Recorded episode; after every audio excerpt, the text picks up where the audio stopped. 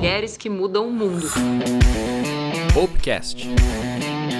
Uma produção Me Poupe.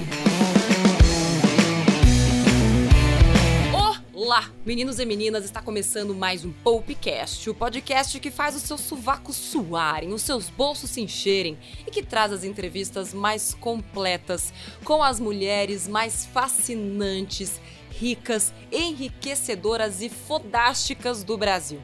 Para você que não me conhece, eu sou a Natália Arcuri, pode me chamar de Nath. Sou fundadora da Me Poupe e como toda boa empreendedora, eu já fui e sou e serei chamada de Doida! Eu, doidona, fui rodar o Brasil para conhecer as histórias de outras empreendedoras tão malucas quanto eu e que estão mudando o mundo na série documental Mulheres que Mudam o Mundo, que eu criei em parceria com o YouTube Originals, uma mega super produção. E já se prepara para conhecer a história por trás do sucesso da Luísa Helena Trajano, do Magazine Luiza, da Carla Sarni, da Sorridentes, Mariana Vasconcelos, da AgroSmart, Adriana Barbosa, da Feira Preta, da Cleusa Maria, da Sodier, e também já tem um episódio lá de presente com a Zica Assis, do Beleza Natural. Ah, você também vai conhecer as histórias de empreendedoras que estão no comecinho da carreira, estão naquela fase difícil e pediram a minha ajuda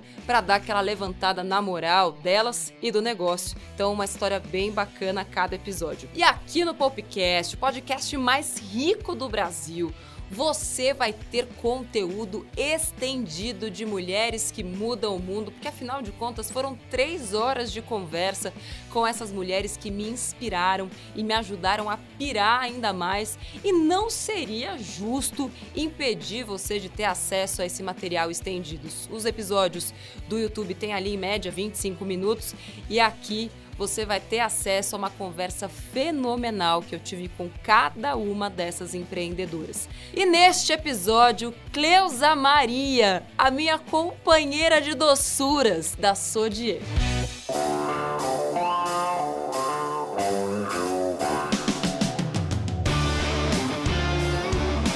Como era o lugar de onde você veio? Como foi sua infância, seus pais? Me conta de onde veio tudo isso. Bom, eu sou de uma família muito pobre.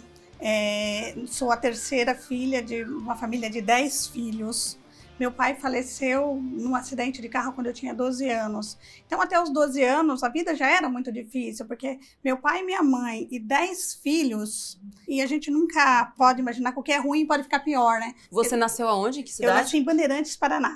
Paraná, ali perto de onde? Perto de Londrina, bem Minha família é de divisa, lá, bem Pucarana. É, tá ali, Andirá, Andirá, Tambaracá, depois Sei. manda mais um pouquinho, já tá Londrina, bem na divisa mesmo. A gente deve ter primos em comum. Deve ter bem mesmo, bem lá na divisa. É um lugar muito gostoso. E aí seus Bem pais divisa viviam do do Paraná. quê? Meus pais é, viviam de, num sítio arrendado, naquela época se arrendava, meus pais trabalhavam e era meieiro que falava, né, dividia tudo que produzia, é, dava metade pro patrão e a metade tinha que sustentar a grande família Uhum. que não era nada fácil, mas de repente o que era difícil se tornou muito mais difícil quando num acidente meu pai faleceu e eu estava eu e meu irmão junto, mas graças a Deus nós sobrevivemos, meu pai não. E de repente o nosso patrão não tinha interesse numa mulher com 10 filhos, todos de menores, todos crianças, mandou que a gente saísse, né, que nós saímos do sítio. E aí as coisas se complicaram muito, porque fomos para casa dos meus avós materno, e lá, meus avós já trabalhavam de boia fria, que era cortar cana, é, carpenar cana, aquelas palhas da cana que cortava todo o rosto da gente, era uma vida muito complicada. Uhum. E minha mãe pegou todos aqueles filhos e levou, inclusive eu, e fomos trabalhar, todos os mais velhos, para ajudar a sustentar os mais novos. Minha mãe não quis dar nenhuma das crianças, minha mãe é uma grande guerreira. Como assim dar as É crianças? porque as pessoas, quando acontece isso, minha mãe viúva com 10 filhos, as pessoas queriam, e a forma que as pessoas queriam de ajudar é falar para minha mãe, ah, Me dá, um, dá, me dá, dá uma criança. É, dá uma criança aí que eu ajudo a cuidar. Mas imagina, minha mãe ia dar um, um filho, né? Nunca. Sei. E ela trabalhou de sol a sol mesmo, e nós fomos todos trabalhar. Então eu fiquei quando eu estava com 12 anos, quando meu pai faleceu, até os 16 eu fiquei trabalhando de boia fria. Conta para quem nunca ouviu falar em boia fria, o que que é essa vida? Boia fria, já fala boia fria porque você faz o almoço às 4 da manhã, quando você vai almoçar às 11, tá literalmente gelado, né? Uhum. Por isso que se, tá, se fala boia fria. Na minha época, era literalmente fria mesmo. Uhum. Então, a gente levantava, minha mãe levantava às 4, eu levantava junto com minha mãe, eu ajudava minha mãe a fazer o almoço, às vezes enquanto ela almoço, fazia o almoço, eu ajudava a limpar a casa casa. Eu tinha um, um, espírito de liderança que eu não conhecia e hoje eu sei de onde ele veio, uhum. porque eu praticamente assumi o lugar do meu pai. Mesmo eu sendo a terceira uhum. filha, que tinha meu irmão mais velho, mas meu irmão deu muita importância, minha irmã também não. E de repente eu meio que assumi esse lugar do meu pai uhum. para ajudar minha mãe. E a vida foi ficando muito difícil e cada vez mais difícil. Quem nunca viu cana, eles queimavam na época, queimava a cana e três dias depois, aqueles melzinhos da cana, as abelhas vinham buscar o mel, você colocava a mão nelas, tomava várias picadas de abelha, era, era um negócio surreal. Um negócio Tem assim. alguma assim. imagem na sua cabeça que ficou assim, presa, alguma coisa que você viu, que você tenho, viveu daquela tenho, época? Tenho, assim, de, de ir, o caminhão atolar no barro, mesmo dia de chuvas, e a gente descer de um caminhão e caminhar dois, três quilômetros a pé, molhado, e trabalhar molhado o dia inteiro, é, dias muito frio, que era diferente de hoje, né? Hoje não faz tanto frio como fazia há 30, 40 anos atrás, aonde fazia tanto frio que a gente, para se aquecer, tinha que queimar as palhas da cana e as palhas não pegavam fogo de manhã, pra, antes de começar a trabalhar. Eu tenho muitas lembranças, mas não lembranças que me tragam é, tristeza, porque eu acho que assim é um mundo que eu não conhecia. Aquele era meu mundo e a gente era feliz naquele mundo com toda aquela dificuldade. A gente estava lá junto com a minha mãe, com meus irmãos, com meus avós e ela, aquela era a nossa vida uhum. e aquela era hoje eu olho e um dia eu passei e eu vi as pessoas cortando cana e eu fiquei meu Deus, como que eles podem fazer isso? Hoje eu não me conformo de ver as pessoas fazendo, uhum. porque eu tô do lado de cá Sim. e sei quanto é difícil o lado de lá. Mas quando a gente não conhece, você só conhece aquilo, então aquilo é seu mundo e aquilo é a sua felicidade, porque é aquilo que você tem para viver e para ser feliz. E eu acredito que se as pessoas nem sabem que elas não sabem, como que elas vão poder partir em busca de algo diferente? É exatamente o que você está me contando. Você vivia num mundo onde ele era limitado pela plantação onde você trabalhava, casa, comida, boia fria, mão machucada, essa era a sua vida. E o que, que aconteceu? Com aquela Cleusa. Para essa mulher que eu tô vendo aqui na minha frente, poderosa, maravilhosa, maquiada, com mão macia, filhos é, criados poderosa, e que eu acredito que o poder sempre teve. Eu, assim, eu não tenho dúvida disso. Eu tenho lembranças. Eu, não, eu nunca entendi muito bem, porque eu tinha uma inconformidade muito grande dentro de mim. Isso desde criança, porque eu me lembro de eu deitar numa cama e olhar para o chão da minha casa, que não era nem de tijolo, era chão mesmo, mas eu via um chão brilhando na minha frente. Eu vi a terra brilhar e eu não tenho muita explicação para isso. Mas eu tenho essa lembrança de muito criança. Eu já olhava para o chão e eu via ele brilhar. E eu tinha uma inconformidade e eu não entendia uhum. porque meus avós estavam cortando cana, meus avós já estavam velhos cortando cana e minha mãe ia ficar velha cortando cana e eu também. E meu filho um dia também. E aquilo, de alguma forma, não era para mim. Você sentia, eu sentia que o mundo era maior do que aquele quarto de chão batido que onde você foi nos apresentado, com uhum. certeza. Eu não, não sabia o porquê, mas eu tinha essa, eu sinto muita falta da, nas pessoas dessa desse incômodo de buscar. Você ficou dos 9 até os 16 dos trabalhando, 16, trabalhando, cortando cana, fria, fazendo de tudo, cortando cana, colhendo algodão, é, carpinando de soja, tudo, tudo que você imaginar de lavoura eu fiz. E como que você saiu de lá? Eu saí porque acho que eu saí pela minha inconformidade, né, pela minha busca por algo melhor, porque apesar daquela vida difícil e não ter nenhuma referência que existia algo melhor uhum. além, do para, além do paraíso, uhum. eu imaginava que deveria ter. De uhum. alguma forma tinha que ter um outro, quase que um outro mundo que não fosse apenas aquele onde a gente estava inserido e todas as pessoas que Sei. a gente conhecia. E eu via a minha mãe muito conformada, com dez filhos, trabalhando de dia para comer à noite, nada contra, porque trabalhar é a coisa mais honesta e valiosa que existe na face da terra. Uhum. Mas eu acho que é necessário você buscar algo que te dê mais do que um prato de comida com o suor do seu rosto. É, é importante você ter uma casa para morar. E eu tinha essa necessidade, morando. A gente morava num cômodo. Em 10, aliás, em dois cômodos, era uma cozinha e um quarto. Sei. Como que a gente conseguia dormir em 10 pessoas, em uma cama de casal e uma beliche? Uhum. Então, assim, não dava. E eu via minha família tudo ali. Por eles, provavelmente a gente estaria lá até, Até hoje, hoje. Até hoje. Quando meu pai faleceu, a gente veio do Paraná para morar com meus avós. Sei. Materno, Salto. Em Salto, Em São Salto, Paulo. São Paulo. Pra Itu, ali próximo, Uhum. próximo de Itu, de Campinas. E lá foi onde meu tio chegou e pediu para minha mãe. Eu vim para São Paulo com meu tio para Uhum. Osasco. Ele veio embora, me deixou o endereço. No outro dia eu tomei o ônibus sozinha. Você chegou aqui nunca tinha Nunca tinha visto visto. nada parecido. É. Nem- quase que nem televisão a gente tinha. A gente tinha Sei. nada, absolutamente nada. A gente só trabalhava, comia e tomava chuva e sol Sei. e nada mais. Então eu vi aqueles prédios enormes, era um negócio. Eu fiquei muito admirada, assustada, tudo junto. Uhum. É, só com o dinheiro do, do ônibus eu tomei. Até hoje eu lembro que foi no Largo 13, eu tomei um ônibus lá e eu tinha que ir até Osasco. Só que o ônibus tomou, pegou um outro destino e de repente eu não sabia nem onde eu estava. Eu falei para o motorista, ele falou: Não, você está muito longe. Aí eu falei: E agora? Eu comecei a chorar. Graças a Deus sempre há um anjo do nosso lado e ele falou assim: Não, eu te levo de volta. Falei: Eu não tenho como pagar a passagem. Ele falou: Não, fique aí sentadinha. Eu encolhida naquele banco. Sei, Eu com medo do que com estava acontecendo. medo, eu voltei. E aí eu liguei pro meu tio, voltei aonde eu tinha tomado o ônibus, falei, meu tio, eu tô aqui, eu não tenho mais dinheiro para ir. Aí meu tio veio me buscar. Eu assustada, fui para casa do meu tio e já três dias depois eu estava trabalhando de empregada doméstica em Pinheiros. Hum. E lá eu acho que deu uma mais uma virada na minha vida É. porque eu comecei, eu vi, fui conhecer um mundo que até então eu tinha imaginação, mas eu não sabia que existia, que era ver nós éramos em nove funcionários e nossos patrões eram três. Então tinha cozinheira, arrumadeira, motorista, passadeira, tudo que você imaginar Nove tinha na casa. pessoas na Pra casa para três? Para três pessoas. Menina. E aí, assim, a- tinha a dispensa, né? Você abria um armário, tinha pacote de tudo que você pudesse imaginar. Se na minha casa um sabonete tinha que dar para o mês todo para 10, Aham. ali tinha caixas e caixa de pasta de dente, de sabonete, de tudo, tudo que você imaginava. E eu fiquei olhando e falei, meu Deus, que mundo é esse, né?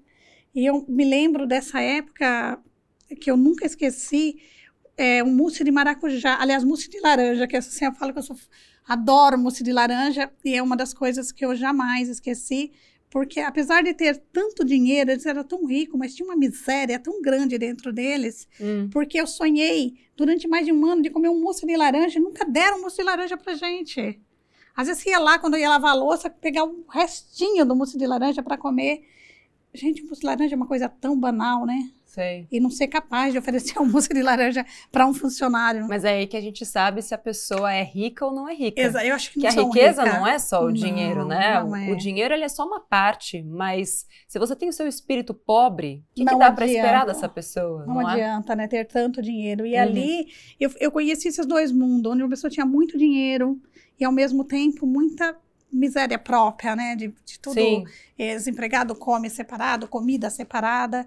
E todos os dias eh, tinha um sininho que tocava, que era um, me atormentava. Aquele sininho era arrumadeira. Sei. Então a patroa tocava um sininho, eu subia com uma bandeja e ia até o quarto dela. Aí levava o café dela, um suco de laranja, tal, um mousse de laranja. Aham. E ela desce- eu tinha que descer uma escada enorme na frente dela com a bandeja e ela descia atrás de mim. E eu descia sempre me perguntando, me questionando, por que, que ela não leva essa bandeja? Por que, que eu tenho que descer com a bandeja na frente dela? Pois Aí é. tudo bem que ela me pagava. Uhum. Mas a minha indignação não parou por aí. Todos os dias, na hora do almoço ou do jantar, eu tinha que ficar em pé, com as mãos para trás, esperando eles se alimentarem. Aí eles comiam, eu vinha com uma jarra, servia a água, o suco, e eles. E eu ficava me perguntando por que, que eles não podem colocar a água na jarra, no copo deles, por que, que eu tenho que servi-los? Uhum. Mas não era uma revolta, porque eles me pagavam para fazer Sim. isso.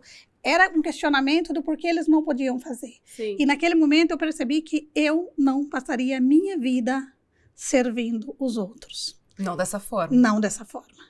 E jamais ia também querer que um dia fosse ser que alguém fizesse isso por mim, porque não era nenhum desejo meu. Uhum. Fazer com que alguém ficasse ali servindo. Fazer o que você pode fazer, É. né? E assim, e essa indignação era muito crescente. Daí, a Uhum. primeira coisa que eu pensei, eu preciso estudar. O que que te levou a buscar conhecimento? O, o que que foi um, um flash? Porque tem muita gente que fica revoltada e fala, não, vou buscar outra casa para trabalhar. Você foi buscar estudo. Por quê? Porque se eu buscasse outra casa, não resolveria o que estava me incomodando. E o que me incomodava não eram meus patrões. Uhum. A vida deles era aquela. A minha tinha que ser diferente. E não adianta, eu, aliás, eu tenho uma grande admiração pela minha patroa até hoje. Eu acho que então se eu não, se aquilo me incomodava, eu tinha que buscar um, um caminho. E há 20 ou 30 anos atrás não tinha esse conhecimento tão fácil que nós temos na palma da mão hoje. Não tinha internet, ou não tínhamos acesso nem a telefone. Uhum. Então, eu descobri que a única forma de eu sair daquele emprego, pre- você precisa estar em conformidade com aquilo. E se Uhum. aquilo te incomoda, não adianta você mudar de casa, mudar de patrão ou acusar o seu patrão porque você tem aquela vida. E culpar as outras Culpar. pessoas. E eu sou uma pessoa que até hoje eu fico indignada com pessoas que não assumem a, a sua própria vida, o seu, seu próprio destino na palma da sua mão. E eu assim falei, eu vou estudar. Então o que, que eu fiz? Falei com a minha patroa, ela me liberou um pouquinho mais cedo, porque como eu era arrumadeira, eu tinha que ficar até a noite, servia janta e tal. Aí ela aceitou, eu trabalhava até às seis, tomava um ônibus em Pinheiro rapidamente e fui fazer objetivo. Na época você fazia dois anos em Supletivo. um só. Supletivo, desculpa, Uhum. supletivo. E eu fui fazer supletivo e fiz a quinta e a sexta, a sétima e a oitava. Em dois anos, eu já estava lá com minha oitava série, já, Uhum. aí já tinha condições de buscar algo melhor. E prime- já quando na sexta série, eu já saí desta casa e fui trabalhar de recepcionista no escritório. Uhum. E lá eu já fiquei bem mais feliz, né? Falei, já estou buscando o meu caminho. Mas eu ainda queria mais, eu sonhava em trabalhar numa grande empresa. Então, eu preciso continuar estudando. Terminei a oitava série. Só que ah, eu estava em São Paulo e meus, minha mãe estava lá, trabalhando em Boia Fria, com meus irmãos, com meus avós. E eu mandava todo o dinheiro que eu ganhava para minha mãe. Tudo, porque minha mãe precisava muito daquele dinheiro para ajudar a sustentar meus irmãos. E eu resolvi voltar para casa da minha mãe, porque não é fácil morar na casa dos meus tios, ou Uhum. morava na casa da patroa durante um ano e meio, quase que eu fiquei lá, então eu ia a cada 15 dias só para minha casa. Então, quando eu voltei para casa da minha mãe, eu comecei a procurar emprego. Uhum. Eu já estava com a oitava série, queria continuar estudando e continuei. Uhum. Lá eu fui fazer o primeiro e o segundo ano, só que daí, eu, depois de seis meses procurando com muita dificuldade, um belo dia eu consegui fazer teste. Eu marquei teste para as duas empresas que eu mais queria no mesmo dia. Uhum. E eu tinha que escolher uma, não dava. Eu escolhi uma empresa e aquele- nos anos 80 estava muito difícil o emprego, tinha quase 100 pessoas para pouquíssimas vagas, mas eu fui abençoada com uma das vagas, trabalhei muito e continuei estudando. Uhum. Aí eu fiz o primeiro, o segundo ano. Eu só parei de estudar quando eu montei a minha própria loja, porque daí eu precisei trabalhar mais ainda. Uhum. Mas eu já eu busquei, quando eu não, não consegui mais ir para a escola, eu não deixei de buscar conhecimento, porque eu já descobri que eu acho que o conhecimento muda o mundo, o conhecimento muda as pessoas. Conhecimento liberta. Liberta, exatamente, a palavra é essa. Ele te liberta e ele te faz crescer. Uhum. Ele te abre Mas os olhos. Ele só liberta quem entende Quem busca, né? quem busca e quem entende que aquilo é uma porta. Porque o conhecimento não é uma porta escrito abra e veja sua liberdade aqui. Ele é como se fosse uma cortina assim, né? Que tá ali, ó, né, bem na sua frente.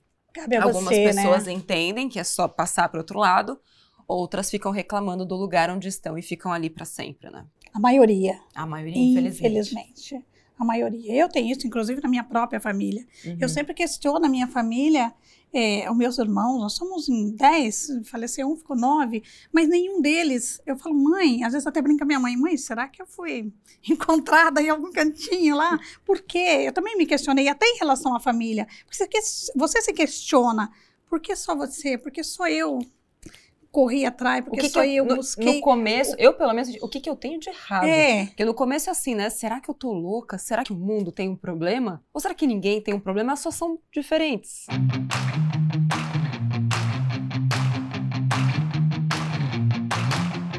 não dá, né? As pessoas, tem muita mais gente tentando te puxar para baixo do que tentando te levar para cima. Então, foda-se quem quer ficar embaixo, vamos ficar em cima que é melhor, né? Com certeza. Então, eu tô nessa. Eu sempre, eu acho que eu, eu coloquei o meu destino nas minhas mãos e eu nunca permiti que ninguém, ninguém na face da terra me fizesse desistir dos meus objetivos. Eu tive meu filho como parâmetro de luta e minha mãe do outro lado. Então, Uhum. uma, duas pessoas que te façam lutar mais do que um filho e uma mãe para ter uma vida melhor e se isso dependia de mim, era comigo que eles tinham que contar e poderiam contar sempre. Mas as pessoas precisam praticar o foda-se mais vezes, muito mais. As pessoas desistem, desistem porque o marido cobra, porque o filho cobra, porque a mãe, porque quer almoço dia de domingo todo mundo em casa, mas não sabe que tudo tem um preço na vida, né? E, e vale a pena. Dá, é possível você manter a sua família e manter a sua vida pessoal e profissional disso com sucesso. Mas é importante você também se respeitar, né? Com certeza. Porque se você fala sim para todo mundo o tempo inteiro, você está dizendo não para você.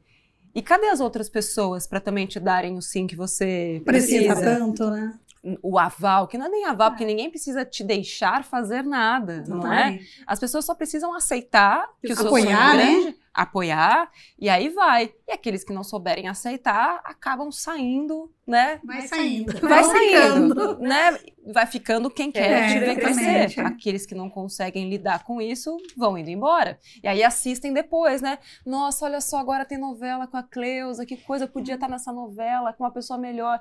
Tô com aquele Exatamente. cara que só enche o saco, né? Exatamente, Será é que bem esse isso. personagem sou eu? Ah, não, esse aí não sou eu, não. Não, imagina. Então, eu fiz, eu pratiquei muito isso na minha vida, de, de querer o melhor e buscar. Eu não, eu não, eu, assim, eu não suporto pessoas vítimas da situação. Ou, e é o que mais tem. Tudo que acontece, a culpa é do outro. E cadê a sua Uhum. responsabilidade? Eu acho que ninguém é. Ninguém tem a responsabilidade de fazer a sua vida melhor ou pior. Ela pode até te ajudar, mas você pode não deixar ela te atrapalhar. Com e se ela está te atrapalhando, coloque ela no cantinho dela e siga seu caminho. Eu sempre fiz isso, eu nunca permiti. Eu acho que eu nunca vou, acho não, eu tenho certeza que eu nunca vou permitir que pessoas que não caminham do meu lado atrapalhem a minha vida. Porque senão, as pessoas deveriam fazer mais isso. Deveriam olhar para frente e, saber que nós somos gigantes, né? Nós temos uma força interior imensa. E ficamos lá, dependendo de homem. Eu vejo tanto. Pessoas falam, por que você não separa? Ai, porque eu dependo do meu marido. Como assim depende do meu marido? Você tem perna, braço, olhos. Vai trabalhar, vai varrer a rua se for preciso. Vai trabalhar 10, 12, vai trabalhar 20 horas por dia. Mas só viva ao lado de uma pessoa se essa pessoa te trazer muito mais do que companhia. Trazer prazer, crescimento, alegria. Senão, siga Não sozinha é? que vale a pena. Eu chamo isso de pessoas âncora e pessoas foguete. Pessoas âncora são aquelas que só te empurram para baixo, que baixo. pega e leva lá pro fundo do mar. Pessoa foguete é aquela que te ajuda a crescer. As âncoras a gente já falou, Deixa pra lá. já falou. Quem são as pessoas foguete que conseguiram te ajudar a montar a primeira loja? Quem tava lá com você? Minha mãe, que apesar de boia fria, continuar trabalhando, levantava às quatro da manhã e de vez em quando levantava às três para me ajudar a enrolar os brigadeiros para a loja. Sei. É, meu irmão, que com uma rescisão me ajudou. Meu filho, eterno companheiro que dormia sentado numa cadeira lá, enquanto eu não ia dormir, ele estava lá do meu lado. Então, eu acho que duas pessoas essenciais na minha vida. Minha mãe e meu filho foram as pessoas que estiveram do meu lado mesmo, aquela que, que vai, só vai dormir a hora que você for também. Então, Uhum. nem que seja para fazer algumas coisas, estavam lá sempre presentes na minha vida. E eu teve amigos também que ajudaram, teve pessoas, teve namorada, amiga que falei, vem namorar aqui na loja porque eu tenho medo de ser assaltada. Então eu ficava até meia-noite trabalhando sozinha. Então eu pedia para minhas amigas ir, falei, vem, vem namorar, ir pro cinema, falei, venha para cá. Uhum. E sentava lá na mesinha e ficava namorando enquanto eu ficava trabalhando. Então eu teve essas pessoas, esses foguetes na minha vida que, Sim. que me ajudaram de alguma forma a chegar onde eu cheguei. Bom, e aí você estava lá trabalhando na empresa, fazendo bolo, trabalhando 20 horas por dia. Como foi a decisão de abrir sua primeira loja? Imagino que foi uma decisão difícil.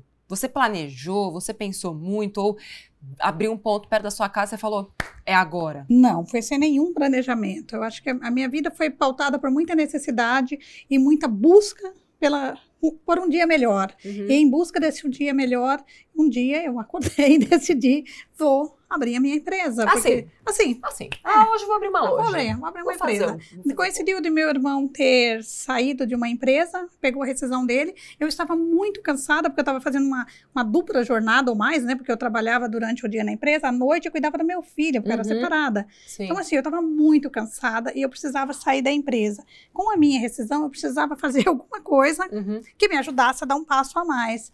Foi exatamente o que eu fiz. Eu não tinha dinheiro para pagar funcionário? Não tinha problema algum. Eu trabalhava quanto fosse possível e ali eu determinei que a minha vida mudaria, não importa quanto eu teria que trabalhar ou até me sacrificar para que esse dia brilhasse. E foi o que eu fiz dia e noite. Eu mesma assava meus bolos, minha mãe ajudava lá a fazer uns docinhos durante a madrugada, eu levava para a loja, era bem pertinho da minha casa, uma lojinha de 20 metros quadrados. Assim, eu não tinha uma receita pronta, eu fui fui criando. Então, assim, é, é, aproveitar as oportunidades que às vezes estão muito próximas. De, da, então, nossa, do dia a dia a gente não consegue enxergar e eu sou uma pessoa que eu tenho, eu tenho essa visão mesmo de conseguir. Eu acho que isso é, é um privilégio, infelizmente, de poucas pessoas. Deveria Sim. ser de muito mais. Eu sempre falo, meu Deus, se mais pessoas soubessem quanto ela tem guardada dentro dela, se ela colocar isso para fora e eu desenvolver. é ter a visão de que tudo é matéria-prima. Quando você entende que tudo pode ser transformado Se em algo melhor, em algo que pode ajudar a vida de alguém, você começa a enxergar não só as coisas, os alimentos, os objetos, mas também as pessoas. Porque se as pessoas também podem ser instrumentos para te levar a outro lugar, se você olhar todas as pessoas só, só como pessoas, mas não, as pessoas também são instrumentos que podem te ajudar a ir mais longe ou podem te ajudar a ficar onde você está. Pode te levar profundo, pode Exatamente. te jogar para cima. Eu acho que a vida é feita de transformações, é o que você falou. Pessoas, matéria-prima, tudo se transforma.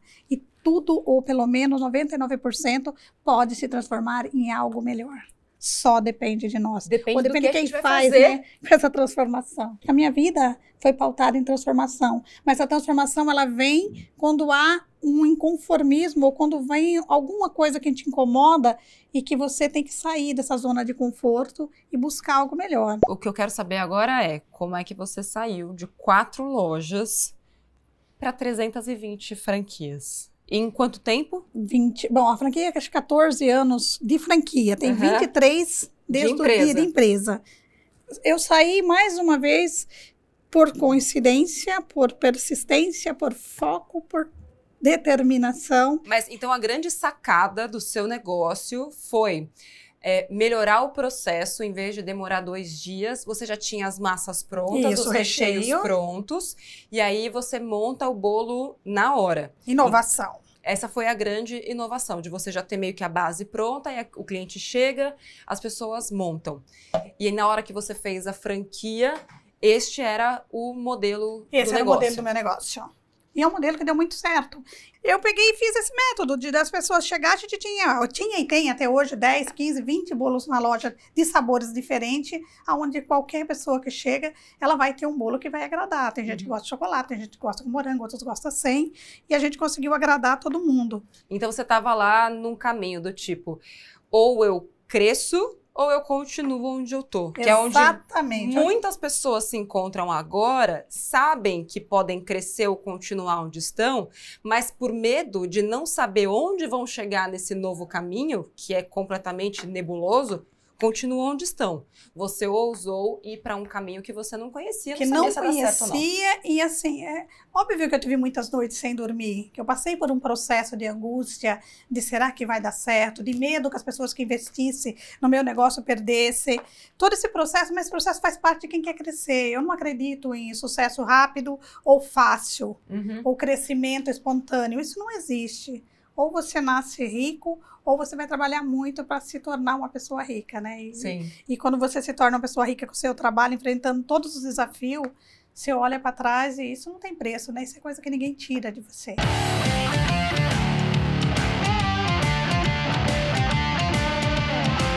Se você tem um negócio pequeno, vai chegar algum momento, se aqui é já não chegou, que você vai ter que fazer uma escolha. Ou você cresce ou você continua onde está. Mas geralmente você nunca vai saber o que, que vai acontecer depois do crescimento. E aí você estava lá, justamente neste, nesta bifurcação. Cresço ou continuo cozinhando, eu mesma fazendo os bolos para sempre. Aí você escolheu o quê? Crescendo.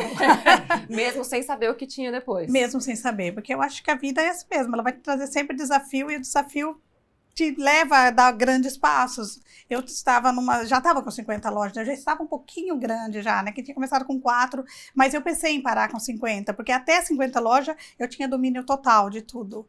E depois de 50 eu falei, vou ter que abrir mão disso daí. Mas eu fui buscar conhecimento, que eu acho que as pessoas que querem empreender é necessário buscar conhecimento. Uhum. E com conhecimento me veio a certeza que eu podia sim entregar isso na mão de pessoas qualificadas, treinada por mim, uhum. e ficar no, no gerenciamento. Eu e meu filho ficamos na administração. E contratamos gerente, consultores, advogado, nutricionista e toda uma equipe. Uma equipe bem formada, ela pode sim transformar um, uma pequena empresa numa grande empresa, num império com toda a segurança possível. Como é que você fazia para tomar conta, né, das lojas onde você ainda cozinhava e ainda ficar de olho nos seus primeiros franqueados? Você já abriu mão de fazer os bolos lá no comecinho ou você ficava nessa rotina de um olho no peixe, outro no gato, e a mão no bolo, o olho não sei aonde? Ah, fiquei muitos anos com um olho no peixe e outro no gato, com certeza. Era, até porque era muito difícil você se desprender de algo que você começou, que eu comecei para minha família, então era um negócio muito familiar uhum. e transformar, trazer um negócio familiar para um negócio para um negócio profissional já é um passo que dói um pouco, né? Você tem que separar as coisas e é um aprendizado. Eu fui aprendendo que era possível, uhum. mas leva anos. Eu levei década até um dia, por exemplo, se eu viajar, se eu fosse viajar ou vir para a praia, eu não morava na praia na época, mas eu passava um final de semana, eu ligava pelo menos dez vezes. Será? E aí, o bolo tá pronto? Não atrasou?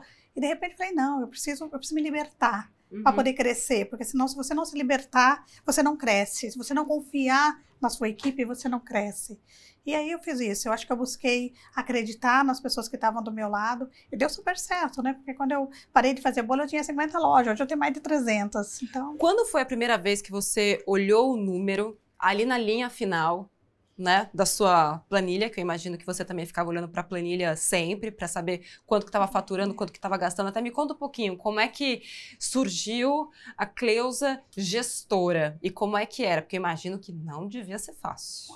Hoje eu entendo que a gestão ela é tão mais importante quanto uma produção. Não adianta você produzir se você não souber vender, principalmente se você não souber comprar. Uhum. Mas lá atrás eu não sabia de absolutamente nada disso. Eu também não tinha ninguém para me ensinar ou algum conhecimento que eu ligasse um celular e procurasse em algum canto estivesse lá mastigadinho, como é tão bom hoje, né? É. Tanta gente falando de finanças, tanta gente ensinando. Eu não tinha isso, mas eu tinha a maior lição que alguém pode ter. Os meus pais me ensinaram que não se gasta mais do que se ganha. Então, se a gente, nós, a nossa mais profunda pobreza, a gente sabia que a gente não podia gastar o que não tinha. Uhum. Se não tinha, não gastava. Se dava para comer arroz e feijão sem mistura, era isso. Uhum. E eu, eu levei isso para minha vida. Então, o que me ensinou a gerenciar foi o meu aprendizado da forma mais dura possível. É não gastar mais do que se ganha. É um dos maiores erros que eu vejo e que eu vi pessoas cometerem bem pertinho de mim. Uhum. É você entrar 100 reais, por exemplo, num caixa e você achar que você pode pegar esses 100 reais e sair jantar com os amigos. Não. 15 só é seu, ou 20 no máximo, 80 não lhe pertence, é para você comprar produto e as pessoas não têm essa consciência. Essa falta de, de educação financeira mesmo, né? Acho que as crianças deveriam ser educadas para serem grandes empreendedores. Estamos lutando para isso neste canal, Cleusa, mas eu sinto que às vezes é, falta não só educação, mas é o valor sobre o dinheiro. É saber ter a paciência que o dinheiro exige de nós. Saber que o dinheiro não é quem vai te levar mais longe, não é o dinheiro que vai te levar, é você que né? vai usar o dinheiro também e o conhecimento. Hum. Porque o dinheiro é só um meio, ele não é o fim. E ele é escasso. Então, se você usa todo o dinheiro, como é que você espera ter dinheiro no mês seguinte? Então, assim, ó, atenção. Se você está empreendendo, o dinheiro não é seu. Você recebe um salário do seu negócio. E se você não for assim, comece a ser. Porque aí vai dar certo. É, senão o negócio ele já nasce fracassado, né? Você, come, você fracassa o seu negócio antes mesmo dele se fortalecer. Uhum. E esse é um erro de sete em cada dez empreendedores. Ou se não for mais. Sim. É bem, é o caixa, é o coração. Eu digo sempre que a gestão financeira é o coração de qualquer empresa. Se você não sabe gerenciar, aprenda que o dinheiro não é seu, já é meio caminho andado. Aprenda a não gastar mais do que você ganha, que o resto do caminho já está quase feito. Cleusa, quando foi, se é que houve esse momento em que você olhou para sua conta e falou: caramba, eu acho que eu sou rica? Essa é boa. Várias vezes eu olhei e achei. Às vezes eu até achei que eu era rica, mas não era, não era bem assim. Eu teve um momento quando eu já estava com mais ou menos mais de 70 lojas, que eu já estava financeiramente muito bem, já tinha passado toda aquela fase de implantação, blá, e de repente houve a mudança de marca. Eu descobri que a minha marca não passava, era Sensações, por um Nestlé, tinha registrado lá a marca do chocolatinho. E aí eu achei que eu estava rica e da noite pro dia eu fiquei pobre porque a marca não passava, era indeferida, eu tive que arrumar uma outra marca. Foi aí que entrou o Dia Doces, para que a franquia não desmoronasse, porque como que ia chegar no meu franqueado e falar, você vai ter que trocar sua fachada, uhum. porque a marca que você comprou e pagou por ela não existe mais. Uhum. Então eu tive que e tive que contratar uma consultoria, então eu passei os próximos anos vendendo franquia para pagar a conta. Uhum. E de repente eu passei três anos no vermelho. Então a hora que eu ia olhar minha finança... Quando você diz você, você Cleusa ou você Sodier? Você Cleusa Sodier, você é tudo. é tudo, porque você é tudo. Você é tudo, porque era eu, era eu, era minha, minha empresa, eu, minha pessoa física, eu rolei completamente. Sei. Mas eu respirei fundo e parcelei muito e em três anos eu consegui pagar toda a conta, trocar todas as fachadas e vender franquia e mostrar para o meu franqueado que eles podiam confiar em mim, que eu estava uhum. à frente desse negócio e que eu não deixaria isso desabar por nada. Então, eu não me importei, não comprei carro, não comprei casa, não comprei nada. Eu só investi na minha empresa. Três anos depois estava todo pago, a empresa começou, voltou a crescer, porque mesmo nesse período ela continuou crescendo. Uhum. E aí, acho que eu já estava com umas 200 lojas novamente. Eu olhei e falei: agora eu estou bem. Eu posso viajar. Eu... Aí eu tinha um medo de avião lascado, mas eu falei: pô, eu ganhei dinheiro, eu tenho que perder esse medo. Aí eu fui para a Suíça duas vezes, fui para Roma, fui sabe? Fui para vários lugares, Veneza, conhecer um pouco o mundo. Então eu descobri que eu estava financeiramente bem por aí. Comprei uma casa para minha mãe, comprei a minha casa própria, comprei esse apartamento onde eu moro. Uhum. Então aí a gente se descobriu. Eu que não sei que... Que, o que é dizer riqueza, mas eu acho que assim é estar bem financeiramente. Eu poderia chegar a comprar alguma coisa sem perguntar o preço. Talvez isso seja ser rico. Se, se, isso é ser rico, houve um momento da minha vida merecidamente. Mas tem gente que faz isso sem ter é, dinheiro. Então, é. entrar sem perguntar o preço não é coisa de gente rica, é gente sem noção. Exatamente. Tá, fica a dica. É, entrar sem perguntar o preço nisso. é gente sem noção, não gente rica. É, mas eu falo assim, porque por muitas vezes eu tive vontade de comprar alguma coisa e as pessoas olhavam, tipo assim, e aí, você não vai poder pagar por isso, né? Era assim, é? Ah, eu passei por essas poucas Como que era? Me conta. Você chegava em loja, assim? Uma vez eu fui comprar uma moto pro meu filho. Hum. Meu filho, aquele que tava lá, que começou comigo. Sei. E a moto custava lá, sei lá, 60, 70 mil reais. E o cara, tipo, você sabe quanto custa essa moto? Sei. Óbvio que eu sei, né? Uhum. Aí eu falei, sim, gostei da moto, vou levar. Como você vai fazer o pagamento? Falei, à vista. Ele, ah, que desaforo, né? Então, as, as coisas às vezes acontecem, né? A gente vive num país onde as pessoas olham para você e quer primeiro saber quanto você tem no bolso para depois saber como você vai tratar. Uhum. Mas elas tá... te julgam pela sua aparência. É, pela sua aparência é muito ruim. Mas uhum. não que isso tenha me incomodado, em absoluto. Eu acho filha, que na hora que você tira o cartão, fala, eu vou pagar à vista em Pronto, dinheiro, acabou. vou ali sacar no banco é, e já volto. É, então aí as coisas ficam bem mais fácil. Mas eu acho que o dinheiro não mudou a minha vida em praticamente nada, uhum. mas mudou em tudo, porque ele traz conforto, ele me fez com que eu ajudasse família, amigos, pessoas.